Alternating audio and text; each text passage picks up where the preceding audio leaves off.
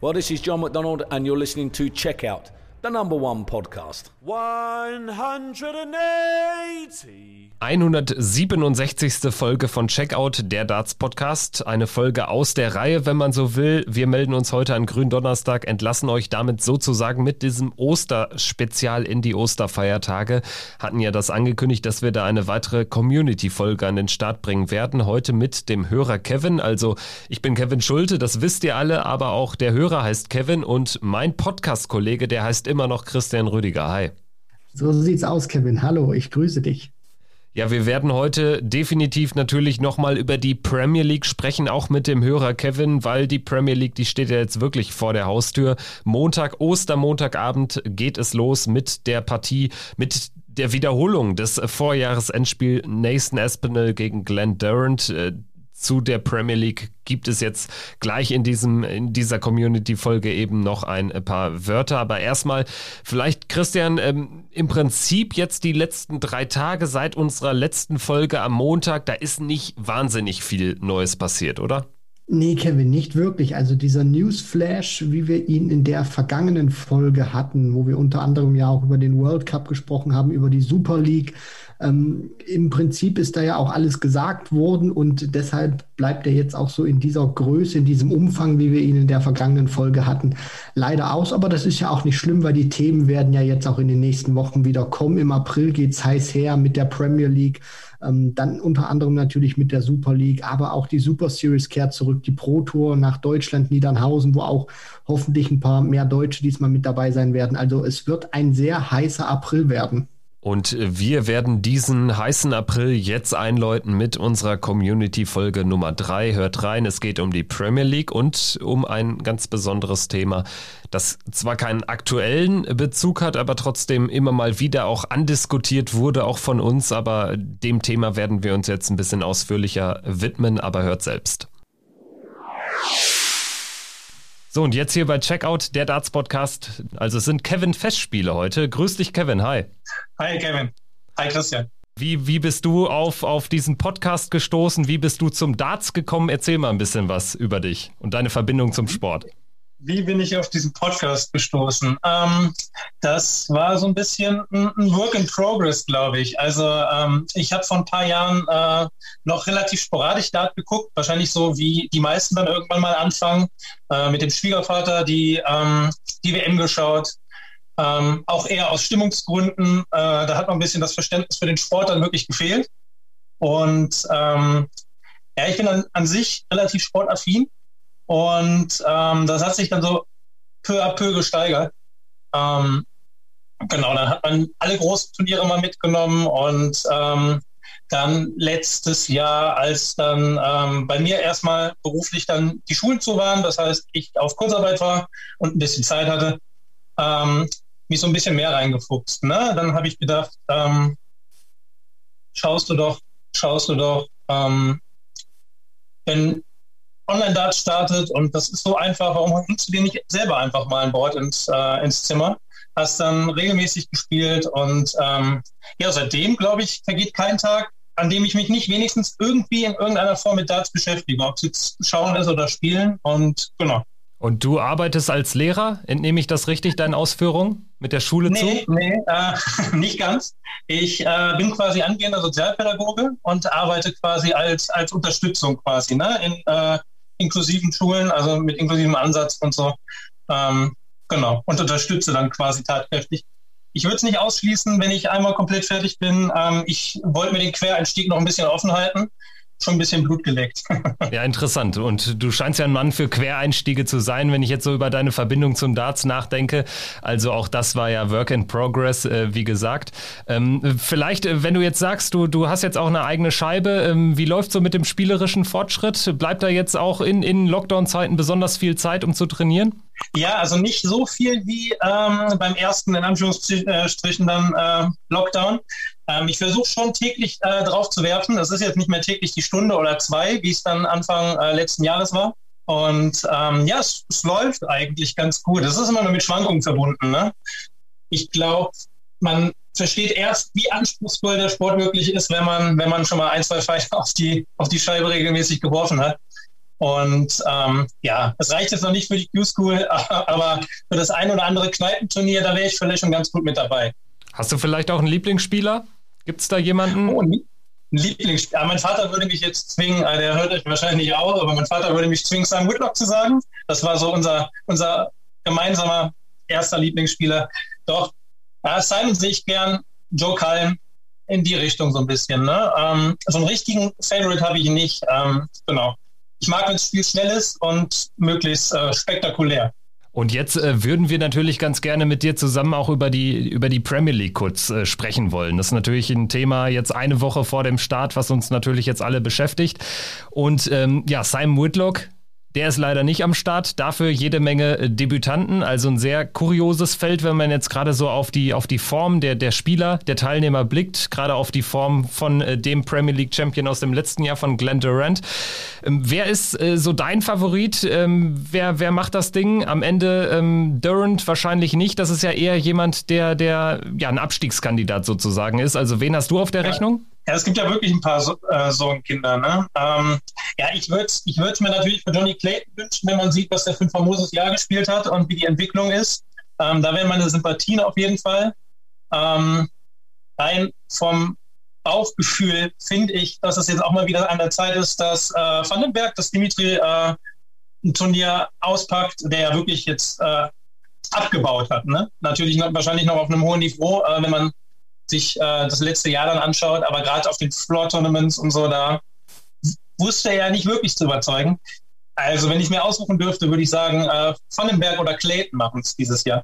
Ja, das ist natürlich auch ein großer Kontrast, den du da jetzt gerade hast mit Johnny Clayton. Der spielt das beste Jahr oder besser gesagt die besten Monate bislang seiner Karriere. Drei Turniere gewonnen 2021. Dimitri Vandenberg hat zwar hier und da spielerisch, finde ich, auch mal überzeugt, aber man muss wirklich sagen, eine Ergebniskrise, die ist nicht wegzuwischen. Also die Resultate kommen momentan noch gar nicht und äh, das verwischt, finde ich, auch immer so, so ein bisschen, gerade bei Super Series 1, wo er ja äh, nur ein Match gewonnen hat, aber trotzdem, wenn man mal den Gesamtaverage zusammennimmt, den, den er da gespielt hat, war er in den Top 10 drin. Also fragt man sich eigentlich, wie passt das da wirklich in der Hinsicht äh, zusammen dann auch.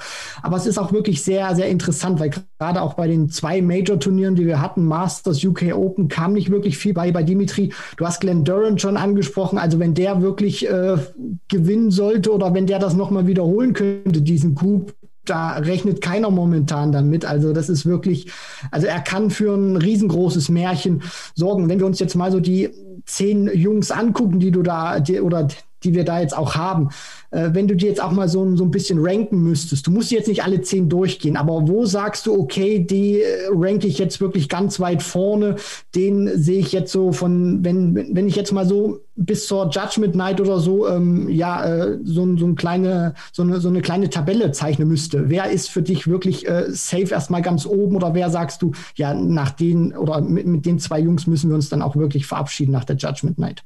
Ja, ich glaube, dass es für Cross schwierig wird, auch wenn, wenn äh, die Tendenz zuletzt wieder leicht nach oben ging, auch bei den kleineren Turnieren jetzt. Ähm, für den wird es, glaube ich, schwer. Ich bin auch noch nicht so überzeugt, dass äh, De Sosa das Tag ein, Tag aus äh, hinbekommt, obwohl er natürlich famose Dart spielen kann. Hm. Ja, und natürlich Durant, ja, nach der Zwangspause durch Corona und so kam der ja noch gar nicht ins Tritt. Also was ja teilweise an, an Scoring war, ähm, da wird er wahrscheinlich Probleme haben, wenn das sich auf dem Niveau bewegt. Wer für mich safe ist, glaube ich, äh, Kevin Price wird, äh, wird glaube ich, brennen, äh, nachdem er letztes Jahr nicht in die Playoffs gekommen ist. Ähm, da auf jeden Fall sein Markenzeichen zu setzen. Gut, Van Gerven ist immer motiviert. Ich möchte es nicht ausschließen, aber ich sehe nicht den Durchmarsch auf jeden Fall. Und ähm, ich denke auch, äh, jetzt der letzte Sieg von Peter Wright beim äh, letzten Super Series Event kam, glaube ich, auch zur rechten Zeit. Ich glaube, das sind äh, zwei Spieler, die ganz nach oben zu setzen sind und dann auf der anderen Seite Cross, Durant. Ja, das Sosa wird mich erst noch überzeugen müssen, aber ähm, das wären dann zwei auf der anderen Seite, die, die für die ich eher schwarz sehe. Dann. Hast du einen Spieler, den du äh, vermisst in der Premier League 2021? James Wade, über den haben wir schon häufig gesprochen. Das ist natürlich ja. äh, ein Kandidat, der eigentlich spielerisch oder was die Leistung betrifft, rein müsste. Gibt sonst jemanden, den du da noch gerne sehen würdest, den du vielleicht auch anstelle eines anderen gerne sehen würdest? Ja, ähm, ja, allein von den Spielweisen bin ich immer, äh, freue ich mich immer, Michael Smith zu sehen, wenn er wirklich sein, sein A-Game hat. äh, hatte er nicht immer.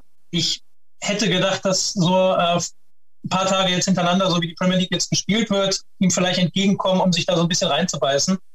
Ähm, Michael Smith vermisse ich schon ein bisschen. Wade müsste ich jetzt sagen. Ähm, wurde ich wurde selbst nie noch so richtig warm mit James Wade. Also so vom Spielerischen ver vermisse ich ihn ja doch von der Qualität her schon, aber auf Spielweise vermisse ich ihn nicht wirklich. Ähm, das ist persönlich mein, mein Favorite.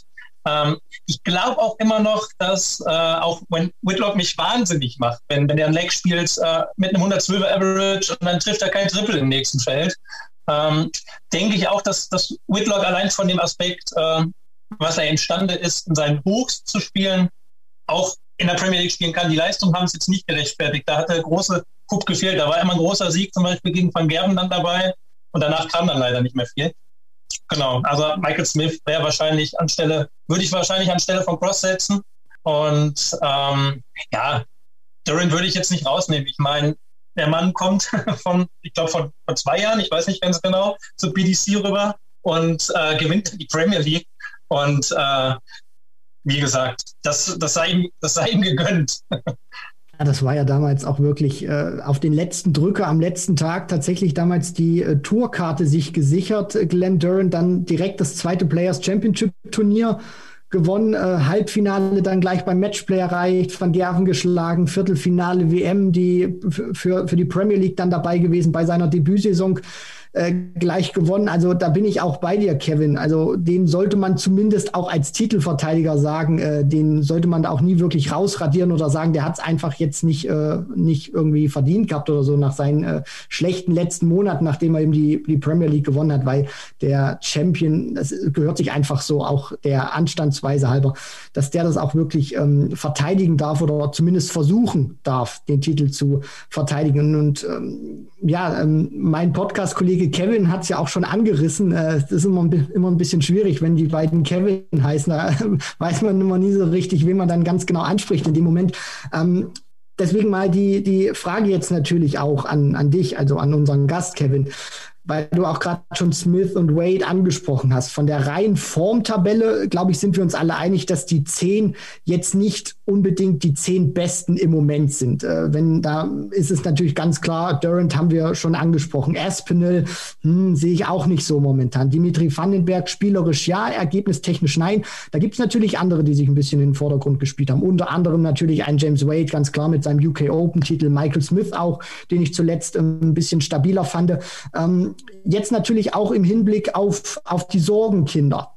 Wie bewertest du jetzt auch diesen, diesen Modus? Also wir kommen zwar jetzt am 28. Mai mit den Playoffs eigentlich pünktlich wieder raus bei der Premier League, gehen aber deutlich später rein. Wir spielen das jetzt auch in Blöcken. Wir haben das auch damals schon bei der Super Series diskutiert. Kann das vielleicht auch ein Vorteil sein für eben Spieler, wie eben jetzt ein Glenn Durant, ein Nathan Aspinall, Dimitri Vandenberg, die eben nicht vor Selbstvertrauen strotzen, wenn die eben wirklich einen guten ersten Tag erwischen oder guten ersten Abend, dass sie dann diese Welle jetzt auch mal durchreiten können, weil sie eben nicht wissen, okay, heute habe ich gut gespielt, jetzt muss ich nächste Woche wieder gut spielen, sondern kann das jetzt auch mal ein paar Tage lang ziehen. Das kann ja sicherlich auch ein Vorteil sein, dieses Format. Ja, total. Also ich glaube, dass, dass es, wie du schon sagst, wirklich auf den, auf den Start äh, der in Anführungszeichen Sorgenkinder ankommt. Ähm, wenn die mit einem Monster-Match aus der ersten Nacht rausgehen, ich glaube dann, gerade ein Espinel zum Beispiel, wo ich immer denke, der hat das auf jeden Fall im Tango und der kann explodieren. Und ich glaube, so ein Selbstvertrauen ist dann über den Zeitraum, über den die dann da spielen, auch schneller wieder da, als, äh, als man es denken könnte oder denken würde. Ja, das auf jeden Fall. Ähm, auf der anderen Seite natürlich, wenn jemand, ich kann mich letztes Jahr, der hat mir ein bisschen leid getan, Derek Gurney erinnern, der, äh, bei dem wollte es dann, es wollte und wollte nicht klappen. Ich fand, ähm, zwischendurch waren es gar nicht so schlechte Leistungen. Ne? Das eine Match gegen Peter Wright, als Peter Wright den Neunlader spielt zum Beispiel, ähm, ich glaube, das gewinnt Burnley auch am Ende. Das, ähm, das waren Top-Leistungen auch. Aber ich meine, die Luft da oben ist dann so dünn, dass dann so Unterschiede das äh, dann schon entscheiden. Und ähm, ich würde einem Durant wünschen, dass er in den Lauf kommt, auch ein Espinel. Ähm, ich meine, der hat, äh, hat das Ding ja auch fast gewonnen. Ne? Da hat ja auch nicht viel gefehlt. Und ähm, es wäre wünschenswert, glaube ich, äh, allein aus sportlicher oder auch aus neutraler Sicht, äh, wenn auch die Sorgenkinder ganz gut rein. Vielleicht noch eine, eine, letzte Frage zur Premier League, die auch ganz gut ähm, dazu dient, um gleich über dein, dein Steckenwert, äh, dein Steckenpferd zu sprechen. Und zwar, äh, du hast schon angesprochen, Online-Darts, Streaming-Darts etc. Jetzt ist ja die Premier League ähm, deutlich abgespeckt, äh, abgespeckt alleine durch die fehlenden Zuschauer. Ähm, wie konsumierst du das Ganze? Konsumierst du das Ganze genauso wie in einem normalen Premier League-Jahr? Macht dir das genauso viel Spaß, wenn dann eben fünf Tage am Stück ähm, gespielt werden? Minimum fünf Tage am Stück gespielt werden? Oder ähm, ja, äh, fehlt da dann vielleicht so an Tag drei, Tag vier dann doch so ein bisschen die Lust. Also im letzten Jahr war es ja dann auch in der zweiten Phase der Premier League auch schon so, wie sie jetzt äh, komplett wahrscheinlich durchgezogen wird. Wie ist das bei dir? Ähm, ja, ich ähm, denke immer, ich könnte es dann ja ein bisschen ruhiger angehen lassen. Ich glaube, wenn es dann soweit ist, äh, bin ich dann doch zu 100 Prozent da. Ähm, es kommt natürlich sehr auch auf, auf die sportlichen Leistungen haben. Ich meine, bei dem Teilnehmerfeld ist das ausgeschlossen, dass das, äh, dass das nicht gut wird. Aber ähm, der, ich glaube, das habt ihr auch öfters schon im Podcast angemerkt, äh, der Sport kann auch ohne Zuschauer. Das hat er, glaube ich, letztes Jahr eindrucksvoll gezeigt. Äh, wenn beide Spieler performen, wenn man sehr eindeutige Spieler hat, natürlich, dann, dann fällt es natürlich dann schon auf. Ne? Und es, ähm, und das ist ja, glaube ich, auch einfach was, was auffällt, äh, wenn man dann Aussagen wie von Gervin Price und so wahrnimmt, äh, wo man, er muss sich schon fast zwingen, quasi äh, an seine Leistung anzuknüpfen. Aber ähm, zum Leidwesen aller, die hier bei mir im Haushalt wohnen, äh, werde ich wahrscheinlich jede, oder jeden Tag wieder davor sitzen und äh, nichts anderes äh, wird da über den Bildschirm laufen. Und ähm, werde dann wahrscheinlich auch euphorisch sein. Also wie gesagt, wenn man selbst ab und an äh, spielt oder versucht regelmäßiger zu spielen. Und äh, ja, ich weiß nicht. Kann mir dann nicht erklären, wie man dann da ruhig bleiben kann, äh, ob da Zuschauer sind oder nicht. Ja, das erübrigt sich dann natürlich auch in der Phase. Und äh, möchte noch ganz kurz anmerken, diesen einen Punkt, den du dann natürlich auch gerade gesagt hast, finde ich sehr, sehr wichtig, weil man sich immer wieder die, die Frage gestellt hat, gerade auch Leute, die diesen Sport sehr kritisch äh, beobachten, auch immer wieder gesagt haben, na, kann das denn überhaupt funktionieren? Oder das ist doch eigentlich nur eine reine Gaukelveranstaltung, man kann fast sagen, Elli Pelli Ballermann 2.0 äh, für, für diejenigen, die sich irgendwie ein Ticket nach Malle nicht leisten können oder so. Ähm, aber ich glaube, was, was der Sport auch richtig gezeigt hat in dieser Corona-Zeit, so schlimm diese Pandemie auch ist und so sehr wir die Fans vermissen, der Sport hat einfach gezeigt, der Sport ist herausragend, ist in dieser Zeit, finde ich, noch ausgeglichener geworden, noch besser, auch von, von der Qualität. Vielleicht liegt es auch nur dran ähm, oder daran, dass man eben die, die Zuschauer nicht mehr wahrnimmt und vielleicht noch mehr diesen schärferen Sinn hat für das, äh, für das rein Sportliche. Aber ich finde, was der Sport einfach gezeigt hat, das hat ja auch die, die WM verdeutlicht an den Quoten, äh, dass, dass Darts auch ohne Zuschauer funktioniert, weil eben dieses Kernprodukt, der Sport gut ist. Und ich finde, das ist einfach eine, eine mega tolle Entwicklung. Und deswegen glaube ich auch, dass die, die Zahlen dann auch nochmal steigen werden, wenn dann die Zuschauer wieder zugelassen sind, weil man auch einfach merkt, das ist mehr als nur Party und wilde Fangesänge. Ja, definitiv. Also das haben wir jetzt ja auch schon mehrfach rausgestellt, dass im Prinzip man jetzt auch in der Pandemie merkt, was dieser Sport an sich eigentlich so alles bietet. Und ich denke, das werden auch einige Zuschauer, die die ähm, Darts dann vielleicht wirklich nur wegen der Atmosphäre bislang geschaut haben, aber spätestens jetzt bei der WM äh, dann schon gemerkt haben. Denn die WM hatte ein tolles Niveau, die hatte alles parat, im Prinzip nur die Atmosphäre nicht, die natürlich ein, wichtiger Faktor ist, aber eben nicht der alles Entscheidende oder äh, der dominierende.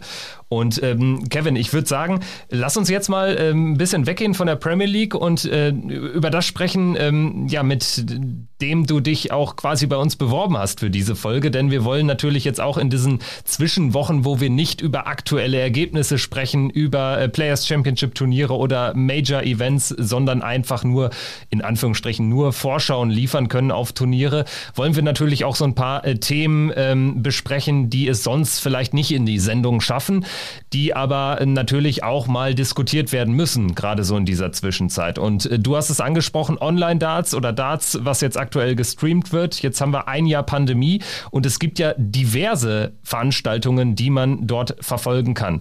Ähm, ja, wie bist du da aufgestellt? Ich habe jetzt schon dem, dem Gespräch bislang entnommen, äh, dass du natürlich da ein Darts-Verrückter bist. Also du guckst sehr viel und ähm, auch nicht nur die PDC. Erzähl uns mal ein bisschen von deinem genau, Streaming-Verhalten. Äh ja, also ich kam da äh, gezwungenermaßen so ein bisschen zu. Die Liebe zum Darts wurde immer größer. Und ähm, dann nach den UK Open war dann auf einmal nichts mehr, gar nichts mehr an Sport. Ähm, ich schaue ja verschiedene Sachen. Ähm, leidenschaftlicher Fußballfan, ich schaue mir alles Mögliche an. Tennis. Auf einmal war nichts mehr da. Und das Einzige, was dann äh, relativ schnell wieder in Tritt kam, waren eigentlich die Darts. Und ähm, da bin ich ein bisschen an ein, zwei Namen natürlich am Anfang hängen geblieben. Ähm, über Modus Darts. Äh, ich glaube, das hatte am Anfang noch einen anderen Namen. Äh, das ganze Zeit lang waren es dann die Icons of Darts, ähm, wo dann auch Raymond von Barnefeld und Phil Taylor äh, gespielt haben. Und das war natürlich ein gewiefter Schritt, um quasi äh, Aufmerksamkeit äh, zu generieren äh, mit den zwei großen Namen, die sich dann so ein bisschen duelliert haben. Und daraus ist dann ja quasi die Icons of Darts League letztes Jahr hervorgegangen, wo dann verschiedenste Spieler von zu Hause gestreamt haben. Und äh, in Ermangelung an Alternativen habe ich gedacht, ja, dann schaust du da rein und wenn es halt nur die Stunde ist, die du selber aufs Board wirst, dann lässt du es nebenbei laufen. Und ähm, das hat mir so ein paar Aspekte eröffnet, äh, die in Anführungszeichen einfach man äh, dem Sport beiwohnen kann. Natürlich, auf dem Niveau das zu machen, ist nochmal was ganz anderes. Aber äh, ich meine, da kam auch kaum einer raus. Die waren ziemlich auf sich allein gestellt bei Modus Darts, äh, die Spieler auch an sich. Die haben ein Paket, glaube ich, bekommen mit äh, kleiner Grundausstattung zum Streamen und so, aber ähm, die brauchten nicht viel und konnten trotzdem kompetitive Darts spielen. Und äh, ja, das Niveau, ich glaube, vielleicht gehen wir nachher auch auf einzelne Spieler und so und Aspekte ein, aber äh, das Niveau wusste dann ziemlich schnell zu überzeugen. Nicht immer durchgehen.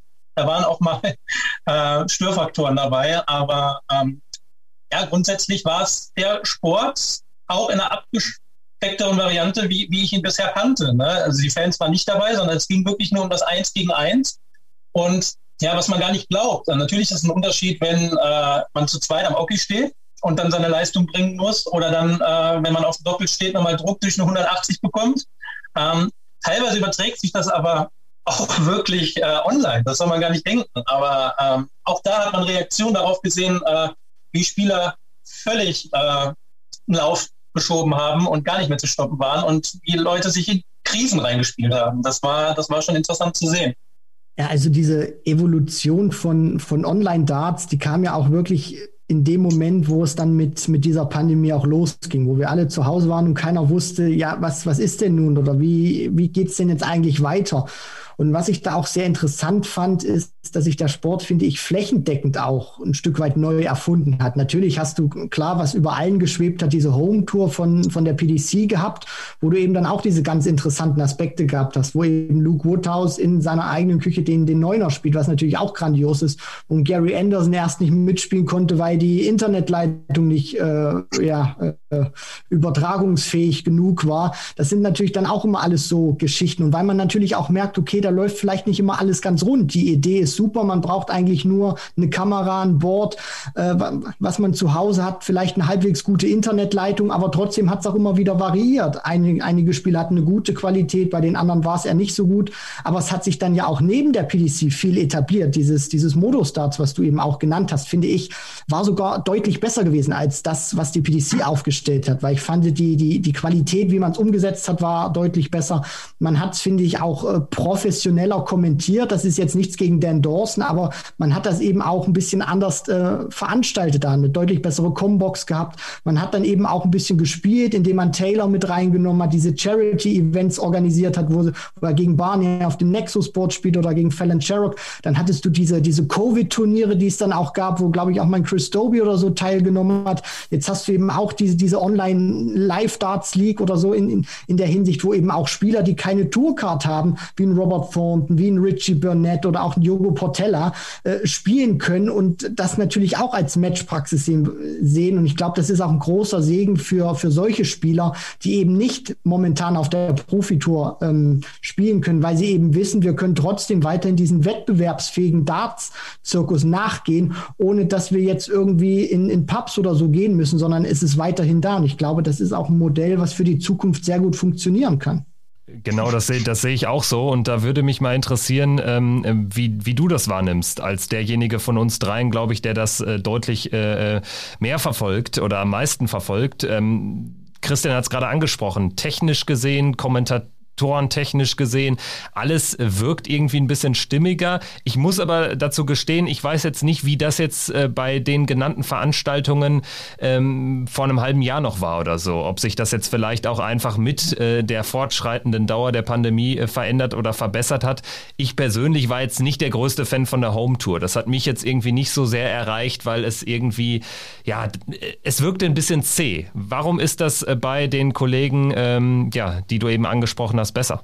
Ich glaube, ähm, bei der Home Tour hat mir die Darreichungsform, also ich habe auch nie so, war nie Feuer und Flamme mit der Home Tour. Ich habe mal geschaut, äh, wie gesagt, wenn man sowas gelesen hat, wie eben den neuen Data von Luke Woodhouse oder so, oder ich gesehen habe, ach, da spielt Johnny Clayton und Nathan Espinel in der Gruppe, da schaust du mal rein. Ähm, ich glaube, der große Unterschied war auch, dass die Home Tour sich entschieden hat, aus welchen Gründen auch immer, nur die zwei Boards einzublenden. Ähm, also du hattest quasi ein Splitscreen mit einem Board links und einem Board rechts ähm, du hast die Spieler nicht gesehen, du hast die Wurfbewegung nicht gesehen, du hast Reaktionen nicht gesehen. Ähm, und da komme ich jetzt gleich auch nochmal bei Modus drauf zu sprechen. Du hast auch das Umfeld nicht gesehen. Das hat, das hat, glaube ich, irgendwann auch echt einen Reiz ausgemacht, weil Modus hatte auch immer technische Probleme am Anfang. Also ich kann mich daran erinnern, dass sie einmal Martin Adams, glaube ich, äh, komplett von Tag ausstreichen mussten, weil da wohl gar nichts mehr ging. Ähm, wenn er dann auch alleine wahrscheinlich äh, im fortgeschrittenen Alter, ohne, ohne ihm zu nahe zu treten, aber dann vor dem Gerät sitzt und äh, ins kalte Wasser geworfen und der hat da keine Hilfe und man kann ihm gar nicht helfen, dann äh, war das natürlich, glaube ich, auch nicht immer einfach. Man kann jetzt, glaube ich, auch, äh, ich glaube, gerade Kollegen in England, ich habe äh, paar Dart-verrückte Kollegen, über die ich mich äh, oder mit denen ich mich auch austausche, die aus England kommen. Da sind auch nicht alle zum Beispiel größte Fans von Paul Nicholson äh, glaube ich, auch jemand, der eher polarisiert dann äh, gerade in Großbritannien. Was man ihm, glaube ich, nie absprechen konnte, ist, dass wirklich äh, Sport und auch äh, Techniken, Spielarten, äh, wie man intelligent spielt und so, das, das war immer so begleitend. Ne? Das hat gerade bei mir sehr gut gepasst, äh, weil ich ja gerade dann in der Zeit an meinem Spiel so ein bisschen gefeilt habe. Und wenn der, äh, wenn Paul Nicholson sich dann alle Haare raufen will, weil, äh, weil man sich 169 stehen lässt anstatt 170, äh, weil man halt einfach nicht mitgerechnet hat. Ich fand, das, das hat einfach was ausgemacht, ähm, was, man, was man so noch nicht kannte. Und äh, bei Modus war es vor allem dann auch, weil es auch Spieler waren, die jetzt, wie gesagt, wo das nicht nur nettes Beibrot war, die ihre Tourcard haben, sondern Spieler, die da erst wieder hinkommen wollen oder die da noch nie waren. Äh, das Fallon Sherrock, glaube ich, war das äh, enorm wichtig. Gerade wenn man gesehen hat, äh, Sherrick ja, glaube ich, auch junge Mutter dann, ähm, die hat teilweise 180er ins Board geworfen, während ihr Sohn auf der Treppe, also sie hat unter so einer Treppe gespielt, da saß und der Sohn dann gefragt hat, Mama, wann können wir spielen? Und dann hat die 180 geworfen und hat gesagt, ich arbeite gerade, ich kann nicht. Und äh, dann äh, hat der Hund das Eichhörnchen gejagt und dann sind zwei Katzen durchs Bild gesprungen und das, das war sehr, ich sag mal, das war sehr persönlich so. Und man hat auch gesehen, denen geht es gerade genauso eigentlich wie jedem anderen auch, der so ein bisschen zu Hause ist und Glück hat, wenn er arbeiten kann. Und ähm, trotzdem haben die leidenschaftlich versucht, bestmöglich darzuspielen. Und gerade wenn man sieht, welche Spieler jetzt auch dieses Jahr sich eine Tourcard gesichert haben, ist das wahrscheinlich kein Zufall, dass da viele auch beim Modus mitgespielt haben. Ne? Sei es jetzt David Evans oder Boris Kolzow oder so. Keen Barry hat die letzte Zeit ein bisschen mitgespielt, nicht ganz so intensiv, aber es waren alle Spieler, die die bei Modus am Start waren. Und äh, ich glaube, das ist kein unmerklicher Teil davon, dass jetzt ein Kolzow zum Beispiel die Karte hat sind dann auch immer so diese ganz äh, interessanten Geschichten, die es dann auch wirklich immer so authentisch und so nahbar macht. Diese, diese Geschichte mit Fallon Sherrock, die ist natürlich sensationell, wenn man die natürlich auch erzählt. Also wo gibt's das auch in einer anderen Sportart, dass du das so persönlich auch hast? Das gibt's im Prinzip nur im Darts, genauso wie äh, heute. Ich habe da auch mal immer so, so ein bisschen mit reingeschaut. Heute gab's ja auch in dieser Online-Darts Live League gab's ja auch den Vater-Sohn neuen Data, wo ja, ja Richardson gegen seinen Sohn Josh den Neuner gespielt hat. Das äh, finde ich natürlich auch immer äh, grandios, weil James Richardson, den kennen wir alle damals, äh, niemand hat von ihm eigentlich gehört und dann knockt der Barney daraus bei der WM und äh, dann kommt er jetzt natürlich auch hierhin oder wird in der Hinsicht eingeladen, spielt mit seinem Sohn da und äh, zwirbelt da auch den neuen Data rein. Also das äh, finde ich auch, das sind wieder so, so sensationelle Geschichten von eben auch Spielern aus der zweiten Reihe, die vollkommen richtig gesagt, Kevin, dann eben auch wirklich dankbar sind, dass sie diese Möglichkeiten erhalten und dann auch wirklich spielen können Welche Namen würdest du noch nennen wollen? Du hast jetzt ein paar angesprochen, die auch die Karte jetzt äh, bekommen haben, die jetzt also äh, nicht mehr bei Modus natürlich spielen, sondern auf dem großen Circuit, wo natürlich all die äh, ähm, Spieler, die bei Modus unterwegs sind oder die meisten zumindest sicherlich auch hinwollen oder wieder zurück wollen. Äh, James Richardson jetzt auch ein Name, der sich auch da im, im Online-Darts äh, äh, verdingt aktuell. Wen würdest du nennen, wer, wer dich jetzt so über die vergangenen Monate so richtig überzeugt hat? welcher Name ist bislang noch nicht gefallen? Ja, äh, gut, ich glaube, der, äh, der Name oder der Spieler hat keine Ambition mehr, glaube ich, noch zur PDC rüber zu gehen. Aber gerade äh, die letzten Monate quasi des, äh, der Pandemie oder des Lockdowns äh, als Modus äh, sehr aktiv war, war Martin Adams natürlich überragend. Also was Martin Adams gespielt hat, ich glaube in seinem Wohnzimmer, ich weiß es gar nicht, mit, Quietsch, mit, mit mit Parkett, das bei jedem Schritt Geräusche gemacht hat, wenn er sich von links nach rechts, um Doppel äh, doch noch irgendwie zu treffen, bewegt hat. Ähm, Martin Ems war, war überragend. Äh, ich glaube, äh, zweistellig dann die Tage dann da auch gewonnen und alles dominiert. Und ja, sonst halt wirklich, äh, wie ich schon gesagt habe, wir haben jetzt eine Karte, aber Colsurfen, Evans, ähm, tut mir leid. Also ich war da jetzt auch wahrscheinlich da nie so tief drin vorher, äh, außerhalb der der ähm, Top 32 oder so, aber ich kann keinen David Evans. Und wenn du siehst, was ein David Evans dann auch spielen kann, äh, ist unfassbar, wirklich. Also ähm, du hast äh, jetzt natürlich bei dem, bei dem Reboot spielt ähm, Fällen jetzt immer noch mit, auch äh, sehr aktiv, noch nicht so erfolgreich. Man merkt, glaube ich, dass er über die vergangene Zeit dann wieder ein bisschen äh, das Training gefehlt hat, der Rhythmus. Ähm, aber auch da siehst du immer, nicht in jedem Spiel, das wäre gelogen, wenn ich das sagen würde, aber du siehst in vielen Spielen wirklich auch eine, eine gute Qualität, eine, eine, sehr gute Qualität auch auf jeden Fall.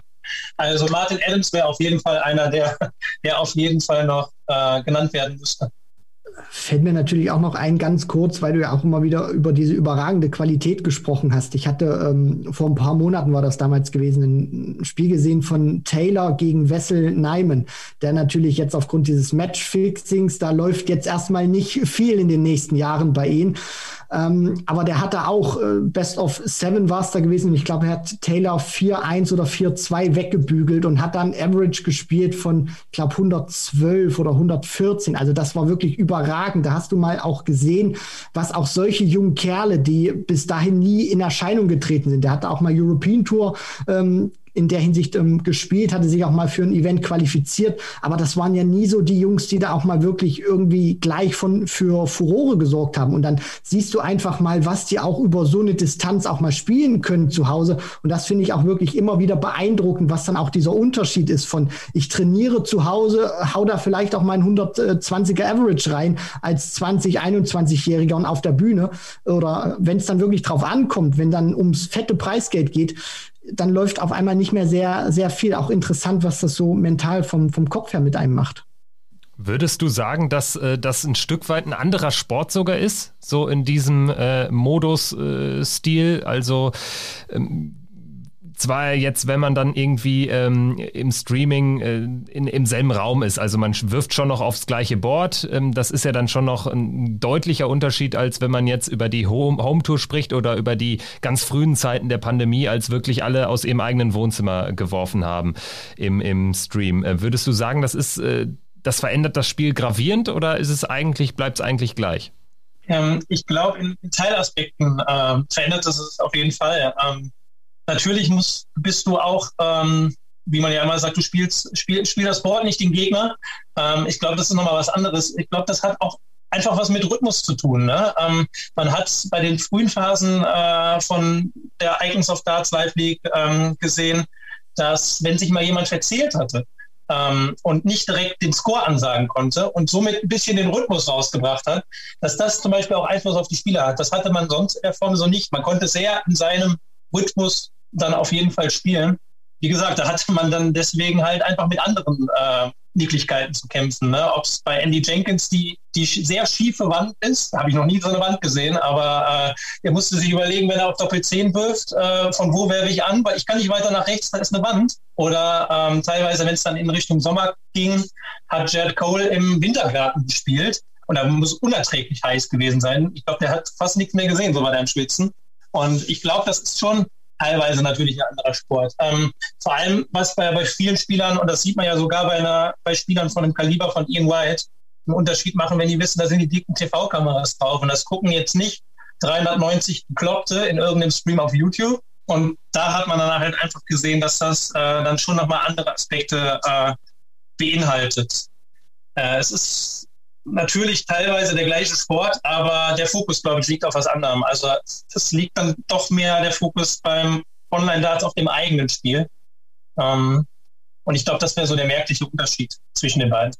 Wir hatten jetzt eben ganz kurz angesprochen, äh, Wessel Niemann der ähm, ja, mhm. negative Schlagzeilen geschrieben hat, so kann man das sagen. Ja.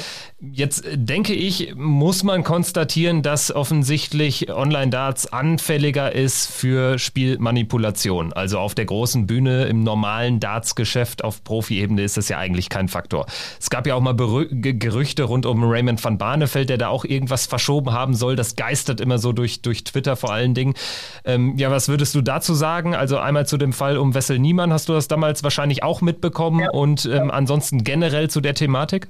Ja, also ich glaube, Wesley Niemann äh, war komischerweise noch mehr in den Schlagzeilen. Er war eigentlich der einzige Spieler, den es da in Anführungszeichen erwischt hat, Kyle McKinstry, der jetzt sogar acht Jahre gesperrt ist, weil er zuerst auch nicht mitgearbeitet hatte bei der Aufklärung und es nicht direkt äh, zugegeben hat. Er glaubt, glaub, er wollte die Telefondaten nicht rausdrücken damals. Ähm, ja, ich glaube, das ist aber ähm, weil ich auch Tennis ganz gut verfolge, ist, glaube ich, auch sehr ein strukturelles Problem. Natürlich ist Online-Darts anfälliger. Da spielen aber, glaube ich, viele Faktoren mit rein. Ähm, das sind Spieler, die entweder noch nie den großen Erfolg hatten ähm, und damit natürlich auch das Geld nicht verdient haben. Und ich, ich möchte das natürlich auf keinen Fall entschuldigen. Und äh, man muss da auch ein Exempel statuieren und so. Das darf den Sport nicht kaputt machen.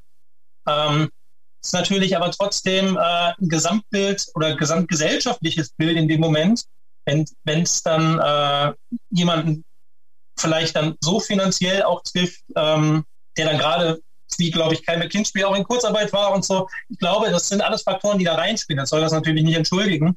Aber vielleicht ist es wie im Tennis, das ist eine Riesendiskussion momentan im Tennis. Äh, vielleicht gibt's, gibt das wenigstens Anstoß dazu, dass man nochmal überlegt, ob man strukturell dafür sorgen kann, dass sowas weniger passiert. Denn äh, ich meine, dass der Sport immer professioneller wird, wird ein Weg dahin sein. Denn keiner, ich kenne die Gerüchte über Ram vom Anfeld nicht, aber sind wir ehrlich, jemand, der so viel Geld verdient hat, der so erfolgreich gespielt hat, äh, da wird sich das keiner von den Jungs kaputt machen durch irgendwas. Wenn du aber Äquivalenz zum Tennis ähm, 250 der Welt bist und ähm, nebenbei arbeiten musst und Minus machst mit den Spielen, dann äh, sind da natürlich die Tore geöffneter. Ne? Und dazu kommt natürlich, dass, dass man in zwei Minuten jedem Spieler geschrieben hat. Ähm, ich, ich selber hatte das Glück, dass, dass ich mich regelmäßig so ein bisschen mit, mit Evans austauschen konnte darüber. Ich weiß auch nicht warum.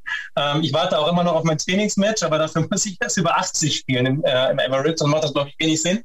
Ähm, nein, aber um zum Thema zurückzukommen, es war natürlich äh, ein Schlag, glaube ich, auf den Modus und deswegen haben die auch die Pause gemacht und sich nochmal umorganisiert. Und deswegen stehen die jetzt auch zusammen in einem Raum. Ähm, und das macht nicht mehr jeder von zu Hause. Ähm, und ich denke auch, dass das jetzt finanziell ein bisschen einfacher äh, oder ein bisschen besser aufgestellt ist, auch von Modus, um das ein bisschen besser zu kompensieren.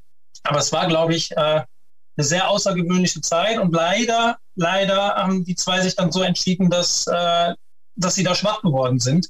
Ähm, ja, für Wessel niemand, glaube ich, wenn er sich weiter so engagiert, glaube er macht da jetzt in dem Bereich was, ich weiß nicht ganz genau, ich meine, ich hätte da was gelesen ähm, kann es ja sein, dass er nach zweieinhalb Jahren wieder da ist. Und sein Talent äh, würde ich mir auf jeden Fall wünschen.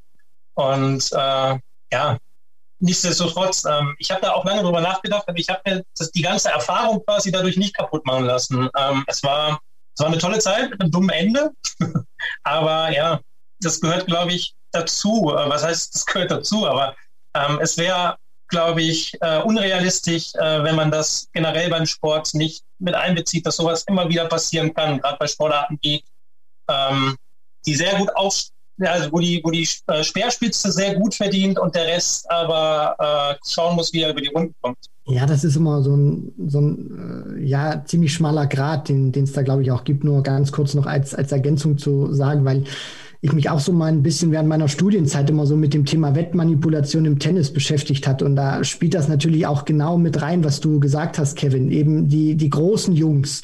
Äh, keiner kann zu einem Van Gerven kommen und sagen, hier, ich biete dir das und das, weil er einfach viel zu viel Kohle verdient, auch in der Hinsicht. Aber jetzt so wirklich andere Spieler, die auch gerade noch sehr, sehr jung sind, wie eben Wessel Niemann, der wird dann natürlich empfänglich. Und dann, weil er das natürlich auch nicht kennt, wenn ihm dann vielleicht so und so viel Summen geboten werden, auch in der Hinsicht. Deswegen ähm, finde ich es dann auch richtig, dass man die Jungs dann auch wirklich ganz schnell auf den Boden zurückholt, den Grenzen aufzeigt, die auch wirklich knallhart bestraft, weil nur so lernt man es auch. Und ich glaube, im Darts ist es auch immer ganz wichtig, weil äh, ob da jetzt einer absichtlich an der Doppel 16 vorbei wirft, das ist, finde ich, immer so schwierig zu sagen. Genauso wie, wie beim Tennis. Hat er jetzt mit Absicht den Ball ins Ausgeschmettert oder hat er mit Absicht einen Doppelfehler gemacht? Du kannst das immer, finde ich, ganz, ganz schwer überprüfen. Aber wenn du das dann auch wirklich ähm, überprüfen kannst und dann auch sagen kannst, hey, du hast hier geschummelt, dann auch wirklich knallhart aus dem Verkehr ziehen, weil ich glaube, ein Wessel niemand, der wird das in seiner Karriere nie wieder machen. Und ich finde, das ist dann auch das richtige Zeichen. Knallhart bestrafen, den Jungs einen Denkzettel geben, damit sie auch wissen, nie wieder große Dummheit gemacht und dann wird das auch hoffentlich äh, bei denen angekommen sein. Ja, es ist, glaube ich, ähm, es ist, glaube ich, wie gesagt, äh, auch gesamtheitliches Problem. Ähm, ich verstehe zum Beispiel nicht und äh, verstehe zum Beispiel nicht, warum man auf den Ausgang jedes Lecks zu jedem Zeitpunkt noch wetten kann. Also wenn äh, jemand, da wirft dein, dein Spieler, äh, Spieler A wirft eine 180 und eine 140 und dann schnellt die Quote auf 13 zu 1 oder so und äh, dann Spieler B easy mal drei am Doppel vorbei oder trifft halt zwei große Zahlen nicht. Und äh, ich finde einfach, dass, dass es dann teilweise auch, äh, ja, es ist halt beim Individualsport so, ne? man, man wird es nie ausschließen können.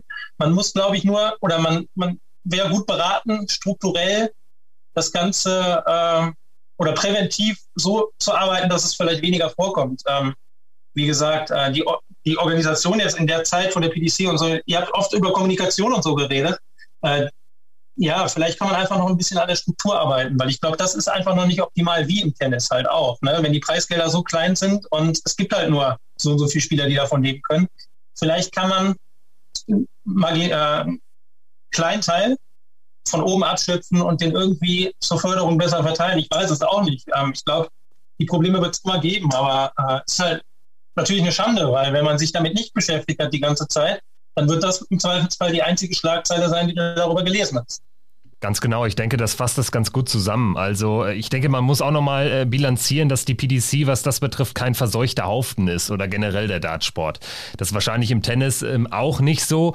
Ähm, da reden wir natürlich aber auch schon über das gleiche Problem, äh, denke ich auch. Grundsätzlich ähm, fällt mir aber auch schwer, wie man da eine adäquate Lösung äh, für finden sollte, weil irgendwie wird es immer ungleiche Verhältnisse geben. Schon ähm, einfach, äh, ja. äh, weil es äh, sehr viele Spieler gibt, die einfach besser sind als der Rest und es da nie eine Gleichmacherei in dem Sinne geben kann. Äh, generell im Sport ja nicht. Und deswegen lieben wir den Sport ja auch, weil ähm, es immer um was geht. Also wenn, wenn es irgendwie um nichts ginge und alle würden das gleiche Preisgeld quasi wie ein monatliches äh, Salär bekommen, dann äh, würde uns das wahrscheinlich auch alle nicht so sehr jucken. Kevin, vielen, vielen Dank für, für, für deine Zeit, vor allen Dingen für die, für die Einblicke jetzt auch nochmal ähm, in, in ähm, ja, das Modus Darts und diese verschiedenen Events, die es da gab und gibt und sicherlich auch noch einige Zeit geben wird ähm, in, in Zeiten äh, der, der Corona-Pandemie. Danke dir, dass du dabei warst. Vielen Dank. Ich habe zu danken, dass ich da sein durfte. Dankeschön. Und ich denke, es gibt auf jeden Fall noch ein paar Themen äh, für das nächste Mal, oder?